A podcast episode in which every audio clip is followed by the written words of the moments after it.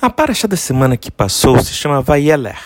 Nela, Moisés continua a se despedir do povo, assim como um pai se despede de um filho ou uma filha que vai viver em outra cidade ou país. Moisés começa falando para o povo ter coragem e acreditar que Deus sempre estará com o povo. Que não se faça novamente o erro cometido quando não acreditaram que Deus ajudaria, como por exemplo o ocorrido no caso dos espiões. Saibam que Deus está com vocês em sua batalha. Vocês devem acreditar nele. Não se deixem intimidar pelos problemas da vida. Essa mensagem continua sendo atual em nossos dias. Não se deixem intimidar pelos problemas, pois Deus sempre estará com você para te ajudar. Fatos importantes no judaísmo são públicos, para que mais tarde não ocorram contestações. Assim foi com a outorga dos Dez Mandamentos, que poderiam ter sido dados apenas para Moisés, mas que foram dados para o povo todo.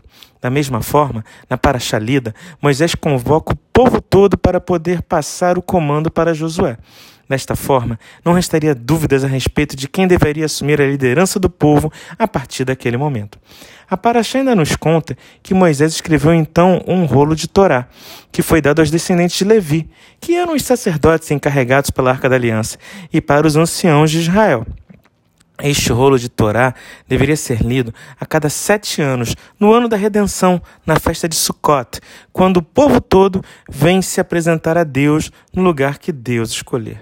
Por fim, a Paraxá termina com Deus dizendo a Moisés que após a morte de Moisés, o povo se desviará dos caminhos.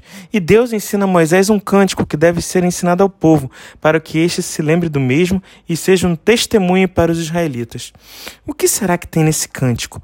Qual será o seu conteúdo? Você quer saber? Hum, eu também. Mas isso é o assunto da próxima Paraxá. Ela quem vai nos contar. Te encontro então na semana que vem para descobrirmos tudo isso juntos. Que você tenha uma semana abençoada. Meu nome é Jaques e esta é mais uma mensagem para você. Shavuot!